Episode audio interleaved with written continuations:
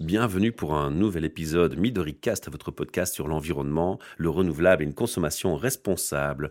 Devant moi, j'ai l'honneur de recevoir Raphaël de chez Renault. Et Raphaël va venir euh, interagir avec nous pour nous parler des voitures électriques. Raphaël, bonjour. Dis-nous un peu qui tu es par rapport à, à Renault. Qu'est-ce que tu fais chez eux? Quelle est ta fonction? Alors bonjour à tous, euh, Raphaël Cange. La fonction est euh, une fonction assez spécifique en fait, qui a été créée il y a trois ans chez Renault Belgique Luxembourg, afin de promouvoir et de faire en sorte à ce que le véhicule électrique se développe en Belgique. L'idée de Renault en tant que groupe mondial est d'être leader en fait sur le véhicule électrique. Pourquoi ils ont relancé cette technologie en 2011 avec une gamme complète de produits.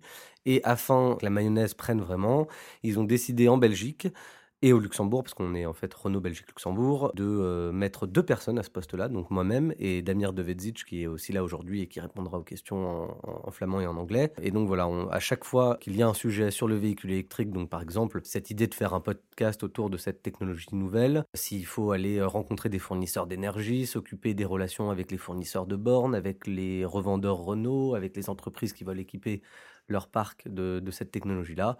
On est euh, les points euh, clés en Belgique euh, pour les accompagner dans cette démarche. On appelle ça les SPOC, Single Point of Contact. Exactement, voilà, c'est ça, c'est un peu ça. Alors, on a donc le meilleur ambassadeur qui puisse être au micro pour parler des voitures électriques, donc ça tombe très très bien, on a bien fait les choses. Hein. Première interrogation qui s'est posée à nous, c'est le prix. Alors moi j'étais me renseigner, puis les premiers commentaires que j'ai vus sur Facebook, les réseaux sociaux et les gens qui s'expriment en général, c'est ouais mais c'est encore cher comme technologie pour en plus des véhicules qui ont des batteries dont on ne connaît pas la qualité, la, capacité, on a toujours peur d'un effet mémoire, tampon, etc. Donc on a déjà deux arguments là qui se présentaient assez négatifs. Alors moi je gratte un peu l'écorce de l'arbre, je vais voir ce qu'il y a en dessous. Et bien entendu j'ai trouvé d'autres informations, mais je vais tester un peu déjà répondre à cet argument. Si on prend le prix euh, du véhicule, on va se concentrer un peu sur la Zoé, hein, qui euh, notre. C'est le choix que nous on a fait. phare, qui est le choix que voilà vous avez fait. Si on regarde le prix à l'achat d'une Zoé comparé à une Clio, effectivement, étant donné que c'est des véhicules de même taille, à option équivalente, la Zoé est un peu plus chère que la Clio. On parle d'une différence de combien en général? Alors on va prendre euh, la Zoé avec batterie inclus. Mmh donc sans le système de location. Si Ça, on, en parlera tout à l'heure. Donc hein. si on prend cette option-là, euh, on parle d'une différence de prix de 10-15 000 euros. Si on prend euh, la version avec location de la batterie, là, on est plus sur 7 000, 10 000 euros de différence de prix. D'accord.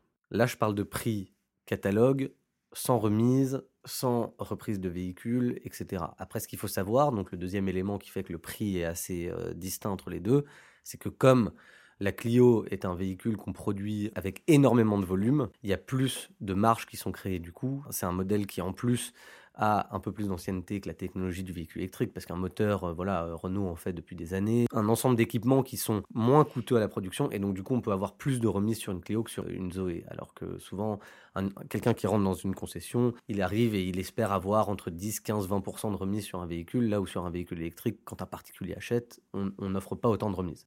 Si on prend les prix catalogue, effectivement, à l'achat, à gabarit équivalent, à niveau d'équipement équivalent, la Zoé reste plus chère. Alors après, la Belgique est un pays euh, avec deux régions qui avancent à, des vitesses différentes. Si on achète euh, ce véhicule en Flandre, on pouvait bénéficier l'année passée d'une incitation du gouvernement flamand euh, qui était de 5000 euros pour acheter donc la Zoé. Donc si on vient décompter au prix du véhicule ces 5000 euros de prime, on va se rendre compte que finalement on tend un peu plus vers le prix d'une Clio. Et ensuite, si on regarde l'histoire globale, en fait, à savoir le coût de l'électricité pour recharger son véhicule et donc du coup le coût des 100 km, il me semble que vous l'avez euh, calculé vous-même avant de passer à ça. On va se rendre compte qu'en fait avec le temps, il devient euh, finalement aussi économe si ce n'est un peu moins cher en fonction de la région dans laquelle on va acheter le véhicule de rouler avec un véhicule électrique avec donc moins d'entretien un prix au kilométrage plus faible également. Si on a du, des, panneaux photovoltaïques, dans ce cas-là, on, ne paye quasiment pas son plein.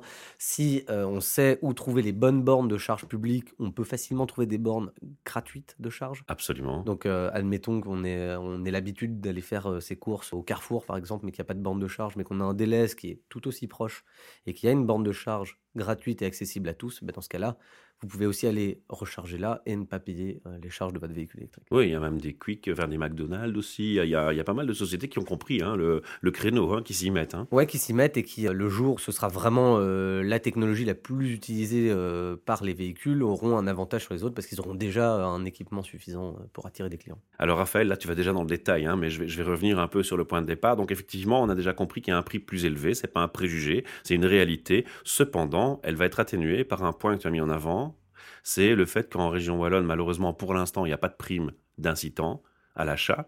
En Flandre, oui, il y a une prime et cette année, je crois qu'elle est à 4000 euros pour la Zoé. Et donc, moi, je vais pouvoir, par exemple, pour notre achat, en bénéficier parce que j'habite en région flamande. Tout à fait. Alors ça, c'est déjà un point important. Mais il n'y a pas que.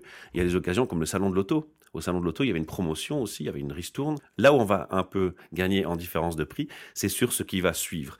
Mais on va aussi encore parler d'un point. Quand j'ai voulu faire mon enquête pour savoir si j'achète une voiture électrique ou pas, il y a des vendeurs dans certaines concessions d'autres marques qui m'ont dit oui, mais attention, c'est pas encore fiable, la batterie aura un effet tampon, au bout de deux ans, trois ans, elle chargera plus de la même façon, on ferait plus les kilomètres annoncés. C'est une technologie qui est pas connue. Si la batterie casse, bah, il faut la payer complètement euh, neuve et ça coûte cher. C'est un deuxième préjugé. Qu'en est-il? Alors, je crois qu'il y a deux éléments dans cette phrase. hein. Le fait que euh, les vendeurs des autres marques, ou même par moment de notre propre marque, soient un peu réticents à promouvoir le véhicule électrique, c'est qu'en fait, c'est une technologie qui est tout à fait nouvelle, Mhm. Ils la connaissent pas. que tout le monde ne connaît pas, que tout le monde ne maîtrise pas, et qui du coup fait peur aux vendeurs. Parce qu'ils se disent, quand il y a un client qui rentre dans une concession pour me parler de véhicule électrique, je vais devoir lui expliquer beaucoup plus de choses. La plupart du temps, l'utilisateur, bah, comme vous, quand vous y êtes allé, vous étiez très très très informé, vous connaissiez déjà les différents modèles, etc.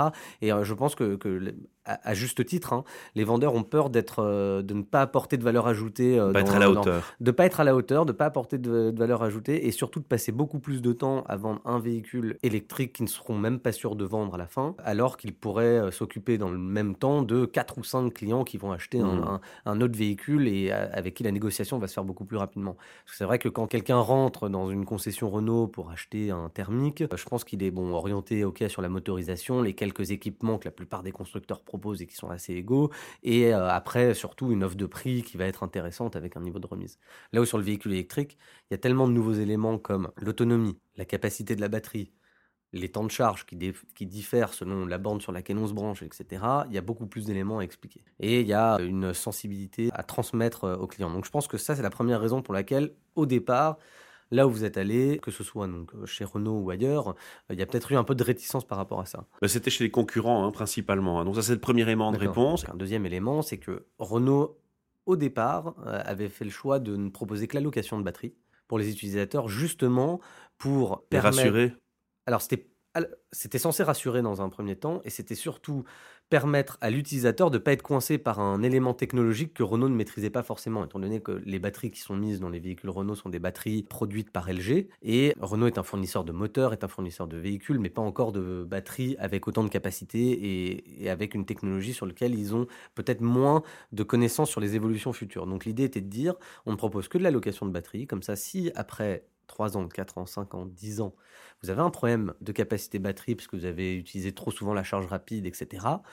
Comme nous, on ne sait pas encore comment ça va trop euh, évoluer et quelle va être la durée réelle en termes de cycle de charge euh, de la batterie, on vous propose un système de location et on vous change votre batterie dès qu'elle a une capacité qui euh, est atténuée dans le futur, justement. Est-ce que sur le marché, vous êtes les seuls à proposer une location de batterie ou est-ce que d'autres le font aussi? Alors non, Nissan, euh, bon, c'est quand même l'alliance Renault-Nissan. Eux, à la base, par exemple, en Belgique, ils ne proposaient que la vente de la batterie et ils se sont mis par la suite à proposer la location également. Mhm. Et donc là où je disais qu'à la base, Renault avait proposé que de la location, aujourd'hui, on propose les deux systèmes. Parce qu'on s'est rendu compte qu'il y avait finalement certains clients qui se sentaient coincés par cette espèce de loyer à payer chaque mois, qui au final était à peu près le prix d'un plein, etc. Et donc psychologiquement, certains clients étaient assez réticents par rapport à ça. Et donc du coup, Renault a décidé de s'aligner sur les quelques demandeurs qui, par rapport à ça, allaient choisir un véhicule concurrent. Et donc maintenant, on propose les deux systèmes. Après, moi, je suis convaincu qu'il est plus intéressant de choisir le système de location parce que ça vous permet d'avoir une garantie à vie de votre batterie et une assistance dépannage à vie également. Donc si vous tombez en panne d'énergie, même après 10 ans de location, vous êtes euh, remorqué gratuitement au point de charge de votre choix dans un périmètre de 80 km. Alors moi, ce que j'aime beaucoup dans ce que tu es en train de me dire, Raphaël, c'est que en t'écoutant, on sent de la part du groupe Renault une volonté d'être attentif à l'utilisateur et au client final. C'est une belle démarche à saluer déjà d'un premier point. Maintenant, il y a un deuxième argument qui m'est tombé aussi très rapidement quand j'ai pensé à analyser le, marché sur ce qui se faisait en voiture euh, écologique, c'est qu'on m'a redirigé rapidement vers les hybrides. Donc il y a une marque qui m'a dit, bah, tiens, nous on fait même pas d'électrique, on veut des hybrides parce qu'électrique c'est n'importe quoi, donc c'est carrément dénigrer le produit. Euh, je trouve ça pas très jovial déjà en termes de concurrence, c'est pas très correct. Donc moi cette marque-là je l'ai écartée d'office pour être honnête à cause de cet argument, mais j'ai quand même écouté ce qu'on avait à me dire et on me disait que l'hybride en fait, c'était la voiture écologique des hypocrites. Ça, c'est un autre concurrent qui me l'a dit. Parce qu'on me disait que l'hybride, elle peut apporter une assistance à un moteur pendant un moment, pendant une courte période, et puis à un moment, on va de toute façon passer en essence. Mais qu'au moment où on passe en essence, on est aussi plus polluant. Vrai Pas vrai? Est-ce que Renault fait des hybrides? Alors, pour l'instant, Renault ne fait pas d'hybride. Ça a été un choix de la part de la marque de faire soit du thermique, soit du véhicule électrique. Je pense que l'hybride est une technologie qui aujourd'hui a du sens. Il ne faut pas euh, dénigrer non plus le produit. Après, tout dépend de quelle typologie d'hybride. Parce qu'en fait, le mot hybride définit un véhicule sur lequel il y a deux sources d'énergie. Donc c'est pas uniquement Ici, du je diesel euh, électrique essence. ou du électrique essence. Et ensuite, euh, donc il y y a plusieurs mécanismes différents qu'on appelle hybrides. Par exemple, il y a les plug-in hybrides, qui sont des hybrides sur lesquels on va charger le véhicule sur une prise et alimenter une batterie qui fait un certain nombre de kilomètres d'autonomie. Et quand la batterie est déchargée, là, on va passer sur la motorisation, donc essence, diesel, en fonction de, du moteur. Parenthèse, il y a aussi une marque qui s'est distinguée dans son approche, je vais la citer, c'est Audi, parce que propose la G-Tron. Et la G-Tron, par exemple, mon épouse en a une. Euh, la G-Tron, c'est gaz naturel vert, écologique et essence. D'accord. Mais là aussi, on est dans une gamme de prix qui est encore un peu plus haut par rapport à la Zoé, je Mais parle. justement, il y a cette technologie-là où en fait on alimente en énergie verte son véhicule et une fois que le véhicule n'en a plus, il passe sur l'autre motorisation. Après, il y a d'autres hybrides où en fait, en fonction de la vitesse à laquelle on va, etc., soit c'est de l'électrique, soit après ça passe en switch. thermique. Et quand elle switch, en fait, le thermique sert à réalimenter la petite batterie. Et dans ce cas-là, moi je pense que c'est pas comparable avec la technologie 100% électrique dans le sens où c'est pas du tout écolo parce qu'on est souvent en train de rouler en, en essence. Alors qu'avec le plug-in hybride, si on a un véhicule qui a une, autonomie réelle de 50 km sur la batterie, bah, tant qu'on la charge et qu'on joue le jeu de la charger, dans nos trajets quotidiens pour faire notre lieu de travail jusqu'à notre domicile et inversement, on est sur un, un comportement qui est quand même un peu éco-friendly. Après, quoi qu'il arrive, je pense qu'il y a 5 ans, la question de savoir si euh, le 100% électrique est la technologie du futur pour alimenter un véhicule, elle se posait. Je pense qu'aujourd'hui, et on le voit hein, dans les investissements que font tous les constructeurs, euh, la question se pose plus. On est persuadé que c'est le futur. On, on remarque quand même, malgré tout, quand on fait le tour des concessionnaires en tant que client, il y a une espèce de petite guéguerre qui est plus agressive que la petite guéguerre classique entre les vendeurs d'une marque. hein. C'est un sujet qui est beaucoup plus sensible, peut-être par la méconnaissance, comme tu le mentionnais tantôt, où les gens deviennent limite très agressifs avec leurs concurrents dans les arguments qu'ils avancent. Parce que tu vois, tu viens de, de nuancer très fortement un argument qui m'était proposé par une seule personne, certes, mais voilà, euh, la nuance que tu as apportée, on ne me l'a pas donnée. D'accord. Bah, je pense qu'il faut être transparent. Et encore une fois, il y a plusieurs types d'hybrides. Il y a des hybrides qui, pour moi, n'ont aucun sens. Mhm. Et le plug-in hybride est un, a un sens de transition.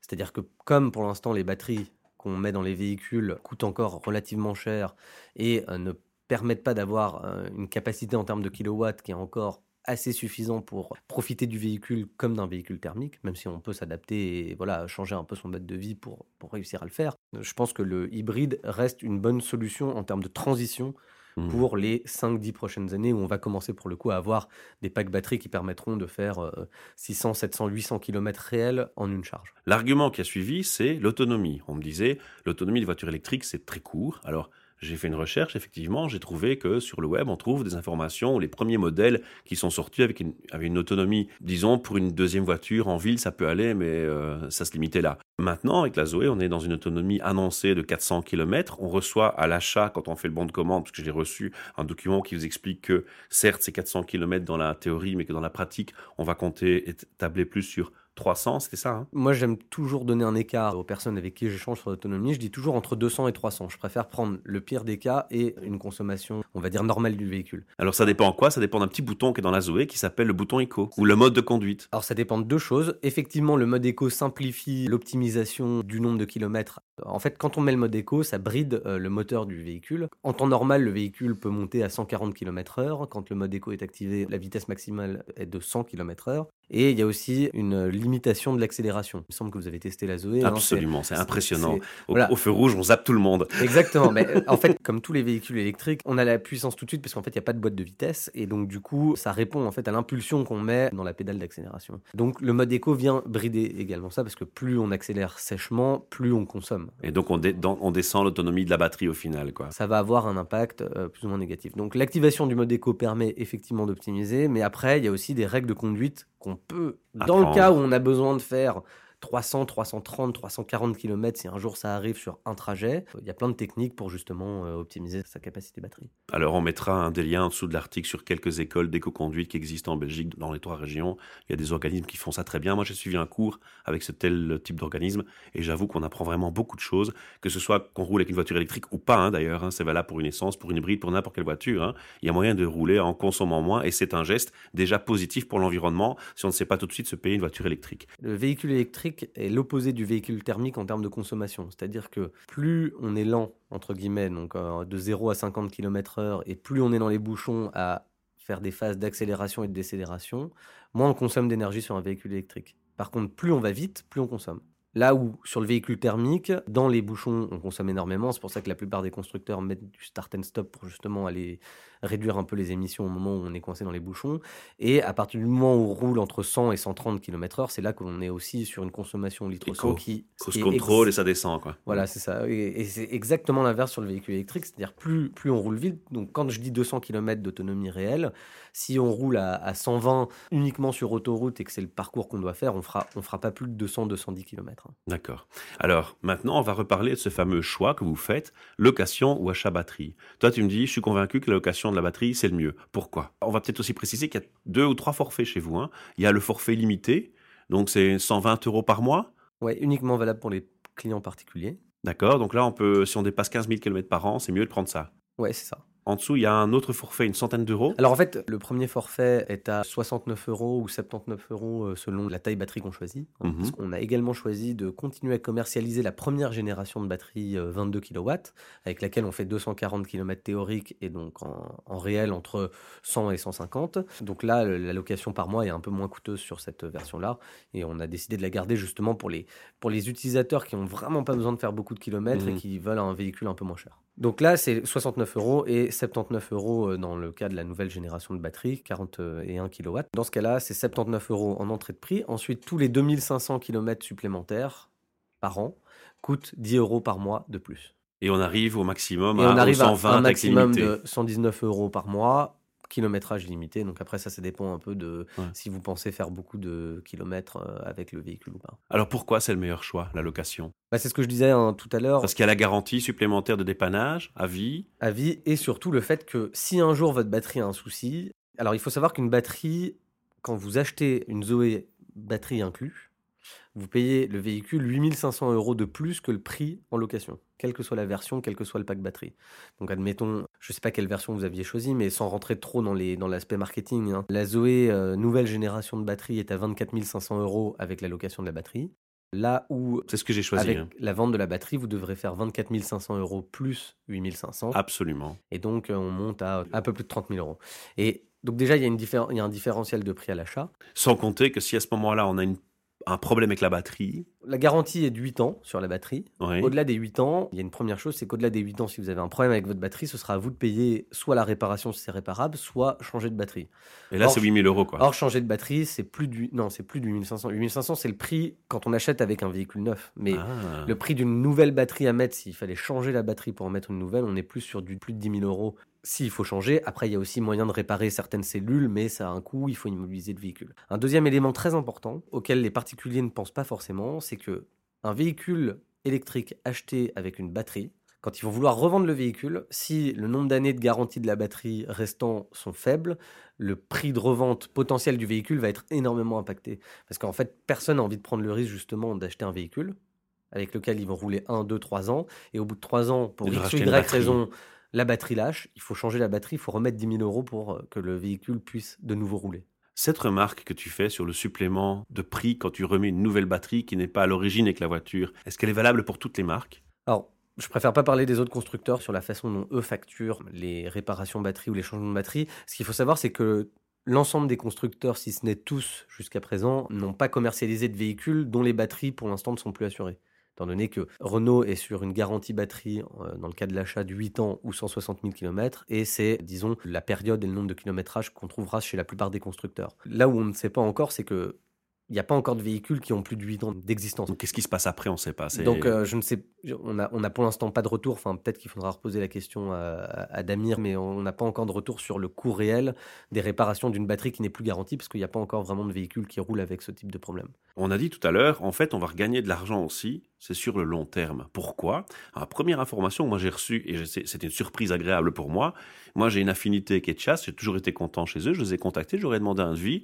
et la première grosse surprise qu'ils m'ont dit, c'est eh bien voilà, non seulement on a une promotion salon de l'auto, donc ils font des prix au salon de l'auto comme je pense, plusieurs compagnies d'assurance. Je ne crois pas que ce soit les seuls. Je ne sais pas non plus si c'est les seuls, mais en tout cas, ils font aussi 30% moins cher pour une voiture électrique. Donc le fait d'avoir une assurance moins chère pour un véhicule électrique, ça va déjà aussi changer la donne. Alors 30%, c'est pas rien quand même sur le prix d'une assurance. Et alors moi je vais donner un exemple ici, j'ai un bonus à zéro, j'ai une historique qui n'est pas lourde, donc forcément avec un bonus à zéro, ben, ça descend aussi. Et donc j'ai reçu une offre, j'ai pas peur de le dire, je suis, à 60 euros pour une full omnium, sans franchise, et pendant deux ans mon véhicule garde sa valeur d'origine. Donc ça c'est impeccable, mais c'est aussi une bonne, une bonne, un bon moyen de récupérer de l'argent déjà. Hein il faut pas l'oublier. Et enfin, je vais te laisser euh, reprendre la parole, Raphaël, on, doit aussi parler des taxes. Parce qu'en fait, la mise en circulation pour une Renault Zoé, je pense que c'est zéro. Et la taxe de roulage, c'est aussi zéro. C'est juste? Oui, tout à fait. Alors, il y a plusieurs éléments sur lesquels on va euh, économiser de l'argent. Hein. À l'époque où Renault a commercialisé le véhicule électrique, c'était amusé à comparer avec une Clio, en fait, parce que c'est mmh le gabarit équivalent. Donc, il y a effectivement l'assurance sur lequel on va économiser de l'argent. Les taxes, c'est également un élément euh, de gain d'argent. Et on espère que ça durera. Et on espère que ça durera. et surtout, non, mais surtout, on n'est on pas à l'abri qu'il y ait des changements de législation également qui fassent que dans le futur, un véhicule diesel ou essence avec un certain nombre d'années d'existence soit soit interdit à la route, soit doivent payer des taxes supplémentaires, ça Commence comme, à Paris, hein. comme ça commence à Paris. À Paris, ils ont des vignettes spéciales. Et aussi en Anvers, par exemple. En fait, on ne sait pas comment va évoluer la législation. Donc, quelqu'un qui achète un diesel aujourd'hui, peut-être que dans 3-4 ans, il va être contraint soit de payer énormément Mhm. de, taxation si jamais le gouvernement belge met un peu plus d'efforts sur la transition énergétique. Il y a, là-dessus qu'on va économiser de l'argent. Ensuite, évidemment, euh, le prix du kilométrage, on en a parlé tout à l'heure. Et quand on compare une grille d'entretien entre une Clio et une Zoé, c'est incroyable le nombre d'éléments qu'il y a en plus sur une Clio euh, à faire entretenir, notamment au niveau de la vidange, tout ce qui est euh, l'huile moteur, enfin voilà, je, les plaquettes de, de frein également. Le vendeur m'a dit que j'allais m'en tirer avec une histoire sans sans plaquette de frein, un pneu à changer, d'une 40 euros par an. Alors je connais pas les grilles d'entretien, sachant qu'en plus en fonction euh, des, zones, etc., ça varie peut-être un peu, mais ce qui est sûr, c'est que le différentiel coût par an entre une Clio et une Zoé, c'est en gros 25% de moins sur une Zoé qu'une Clio. Moi, la plupart des utilisateurs de véhicules électriques que je croise, quelle que soit la marque, souvent quand je leur dis, et au niveau de l'entretien, qu'est-ce que vous avez dépensé là sur ces 3-4 dernières années? Et ils rigolent et ils disent, oh, je suis passé une fois en, concession, il fallait me changer euh, juste les, les essuie-glaces, quoi. Donc, euh, enfin voilà, ça n'a plus rien à voir. Les plaquettes de frein s'utilisent. En fait, les, les plaquettes de frein s'usent moins pour la simple et bonne raison qu'il y a un frein moteur qui est très important sur le véhicule, sur tout type de véhicule électrique, qui récupère de l'énergie, notamment quand on est en décélération. Mais en fait, on freine quasiment jamais avec les plaquettes de frein. Elles ne seront utilisées que en cas de freinage d'urgence, quoi. Donc, elles s'usent très très lentement. Et ça, c'est hyper important. Pourquoi? Parce que pour l'environnement, une des grosses problématiques en dehors du diesel qui est polluant et des choses comme ça, ce sont les particules fines qui viennent notamment des paillettes de, des, plaquettes de, de frein qui s'émaillent, qui s'abîment et qui s'envolent dans l'air et qu'on respire quand les voitures freinent en fait. Et c'est ce qui fait les pics de pollution et les smogs dans les grandes villes. Tout à fait. Ouais. Économie sur l'assurance, économie sur les taxes, économie sur l'entretien et puis euh, la consommation. Alors moi j'ai la chance d'avoir des panneaux solaires, donc c'est-à-dire que comme on a calibré l'installation de panneaux solaires sur la consommation de la Zoé, je sais que ça me coûtera 0 francs pour rouler, 0 euros, mais Imaginons, je n'ai pas de panneau solaire, quelqu'un nous écoute, il va s'acheter la Zoé parce qu'il sera convaincu après t'avoir entendu, Raphaël. Ça va coûter combien pour lui? Il a calculé comment son coût alors, j'aime pas trop parler de prix au kilomètre sur la Zoé parce que ça dépend déjà de la typologie du rouleur. C'est-à-dire que mmh. quelqu'un qui euh, a une conduite très zen réussira, et s'il fait beaucoup de villes en plus, il réussira à faire entre 300 et 350 km avec un plein. Là où quelqu'un qui fait plus d'autoroute ou qui a une conduite un peu plus sportive va être sur du 200. Donc, si on parle du prix au kilomètre 100, ça vient tout de suite un peu plus complexe. Ensuite, il y a des tarifications différentes selon les zones au niveau du kilowatt. Ce qu'il faut se dire, c'est qu'avec une Zoé, si vous êtes prêt à rouler zen et à essayer d'économiser le maximum d'argent en roulant, vous pourrez faire 300 km avec une charge pleine. Et une charge pleine, c'est 41 kWh à mettre dans euh, le véhicule. Donc en gros, en fonction du prix du kilowattheure que vous avez chez vous, vous multipliez par 41 et ça vous donne une estimation de ce que vous coûtera un plein à votre domicile. Après, si on veut rentrer dans des chiffres et donner quand même une information, on considère que pour faire 100 km, ça coûte entre 2 et 3,50 euros en fonction de là où on se charge. Alors j'invite les auditeurs à faire le calcul de ce que leur coûte un plein essence ou diesel au kilomètre et on peut comparer. Voilà, c'est ça. Alors après, il existe aussi une façon de trouver des bornes sur lesquelles c'est gratuit de se charger. Pour l'instant, il faut, il faut profiter du fait que comme c'est quelque chose de nouveau, il y a beaucoup de gratuité et on va dire de façon de contourner les coûts. Et puis il y a plus en plus d'entreprises ou d'organisations qui veulent promouvoir mmh ce type-là et qui du coup donnent euh, voilà, comme ça des charges gratuites de possible. Alors le gros avantage de la Zoé, on n'en a pas encore parlé et c'est un avantage justement pour pouvoir faire un plan rapidement en allant faire ses courses. Il faut savoir que donc en fonction de la puissance de charge de la borne sur laquelle on se branche, un véhicule charge un certain nombre de temps selon la marque. Alors, ce qui se passe souvent dans l'ensemble des, constructeurs euh, automobiles concurrents, c'est qu'ils ont une prise pour la charge lente et une prise pour le quick charge. Et entre les deux, le temps de charge n'évolue pas. Là où sur la Zoé, il n'y a qu'une seule prise pour tout type de charge. Et en fait, en fonction de la puissance qui est donnée, elle est capable de s'adapter et de prendre la puissance maximum donnée par la borne. Ce qui veut dire que sur la plupart des parkings dont on parle, là, des, différentes marques euh, qui ont placé justement des bornes, en règle générale, c'est des bornes 11 kW ou 22 kW de puissance. Et donc, pour savoir combien de temps sa Zoé va charger dessus, on fait 41 kW taille de la batterie divisé par 22. Et en fait, ça fait qu'on chargera de 0 à 100% en 2 heures sur ce type de borne. Ou en 4 heures sur les 11 kW. Là où si on prend une marque concurrente, sans en citer, elles vont pouvoir se brancher sur ces bornes 22 kW, hein, mais elles seront capables de prendre au maximum 7, pour, 7 kW de puissance, et donc du coup, elles vont charger de 0 à, 100% en, 6 heures. Quoi. Donc là, on est loin d'un aspect pratique, évidemment. on est loin d'un aspect pratique, et donc il faut savoir qu'en faire un plein sur une borne publique avec une Zoé, c'est de façon générale donc plus rapide que les autres euh, constructeurs. Et donc, du coup, on n'a pas besoin de rester 5 heures dans le zoning commercial sur lequel on va se brancher pour justement avoir ce plein gratuit. Un dernier point pour euh, tout doucement clôturer, parce qu'on est déjà dans un long podcast, mais au moins on a cassé pas mal de préjugés, on a donné beaucoup d'informations pour éclairer l'auditeur qui voudrait faire euh, suivre l'exemple de Midoricast. Euh, un dernier point important, c'est la borne à la maison. Alors la borne à la maison, moi j'ai reçu avec mon, bon de commande une proposition de Renault sur trois installateurs recommandés, hein, donc agréés par Renault, donc reconnus comme étant qualitatifs par le groupe Renault. J'ai fait une demande de devis aux trois, puis j'ai choisi le mien. Ils vont venir faire l'installation, ils m'ont proposé différents types de bornes. Donc voilà. Alors, est-ce que ma borne à la maison, elle va charger euh, plus vite qu'une borne publique? Alors, je connais la réponse, évidemment. Hein, tout, dépend, tout dépend de la puissance disponible du compteur du domicile. Hein. C'est ça qui va jouer sur la puissance disponible. Mais en réalité, le prix d'installation d'un boîtier et d'un raccordement pour avoir du 22 kW, du 11 kW, du 7 ou du 3, le prix n'est pas hyper différent entre du 3,7 et du 22 kW. Effectivement. Il suffit juste d'avoir la bonne installation électrique à son domicile. Donc voilà. Donc sur le monophasé, on, va à 7 kW au max. Hein. et euh, sur euh, le triphasé, donc si on a du 3x400 ou du 3x230, là on va pouvoir avoir du 22 kW, du 11 kW, euh, ou alors en dessous évidemment, parce que c'est, on peut installer du monophasé sur une installation triphasé. Tout ça pour dire que tout dépend un peu. Après, au niveau des prix, l'idée de Renault cette année est de dire on vous donne une remise sur le prix du véhicule pour les particuliers. Qui équivaut à l'installation. Qui est de 1500 euros d'office, hein, que n'importe quel particulier peut aller demander en concession sur, euh, sur la Zoé. Et qui est censé couvrir une installation standard, donc c'est le boîtier, le raccordement et le câblage, à condition que ce soit moins de 10 mètres de câble. L'idée étant de couvrir une installation standard. Après, si on commence à devoir faire une tranchée ou des trous dans les murs, etc., c'est pas Renault qui va prendre en charge le fait que le, le compteur soit hyper loin de l'endroit où on garde la Zoé, etc. Dans l'état actuel des choses, et je pense que c'est pour ça que tu as choisi la Zoé, hein, je pense que c'est le rapport prix qualité qualité après ça se discute dans le sens où il y a des gens qui vont dire j'aime pas l'intérieur etc mmh. j'ai envie d'avoir ça dans une voiture et machin. Mais le rapport prix autonomie et temps de charge pour 100 km théorique ou réel c'est le actuellement le véhicule le plus compétitif du marché Absolument, c'est la conclusion que j'ai faite aussi. Merci, merci, puis je l'attends impatiemment. Hein. Bah, merci à toi, j'espère qu'elle arrivera euh, très prochainement.